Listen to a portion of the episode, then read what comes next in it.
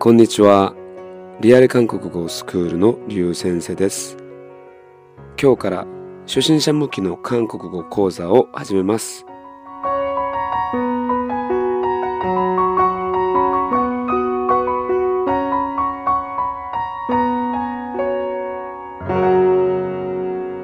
今日から初心者向きの韓国語講座を始めます。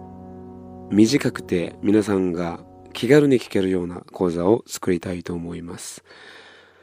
この講座のレベルはですね、あの、日本のいろんな方々が韓国の大学の中の語学等にあの韓国語を学びにいらっしゃるんですけれども、その大学、まあ、四世大学、キョンヒ大学、高陵大学、イワハ女子大学、まあ、いろんな大学あるんですよね。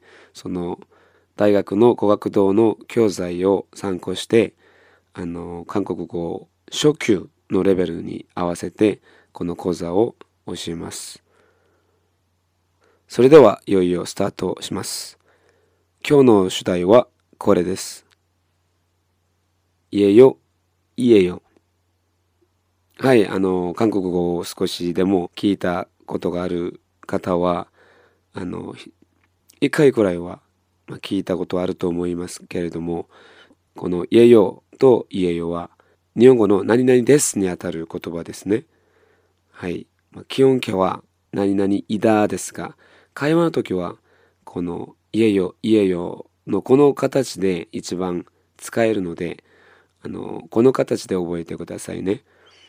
うん、日本語では何々です。これ一つしかありませんが、韓国ではこの二つがあるので、両方覚えないといけないと思います。この二つ、家よと家よは前に来るその言葉のパッチムによって使い分けます。例えば、パッチムがない言葉につくときは、家よを使って、パッチムがある言葉につくときには、家よを使います。それでは、例文から学びましょう。あの、何にしましょうか？うーん、あの、あの、海は韓国語で何でしょう？はい、パダーですよね、パダー。このパダーは、あのパッチムがないんですね。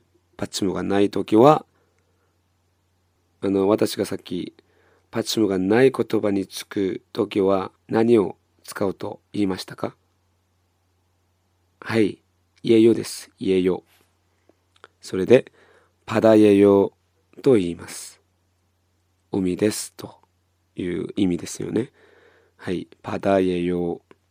それでは、本は韓国語で何でしょう？はい、チェックですよね。チェック。チェック。このチェックには、この記憶のパッチムがついています。それでパッチムがある言葉につくときには、はい、そうです。家よを使います。家よ。それで、チェック家よと言います。チェック家よ。チェック家よ。チェック家よ。本ですと意味ですよね。はい。はい、いかがですか？難しくないでしょう。それではクイズを出しますので、あの、皆さん解いてみてください。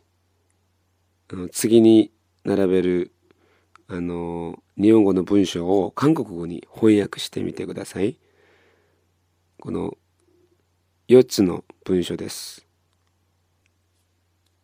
人です。お父さんです。お母さんです。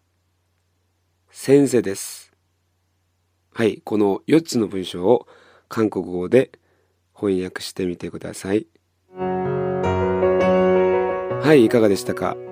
このパッチムによってこう変わるこのパターンさえ覚えればそんなに難しくないと思います。はい、皆さん今日学んだことを自分のノートとかにこう練習してみてください。はい、今日の講座はここまでです。ではまた会いましょう。バイバイ。화이팅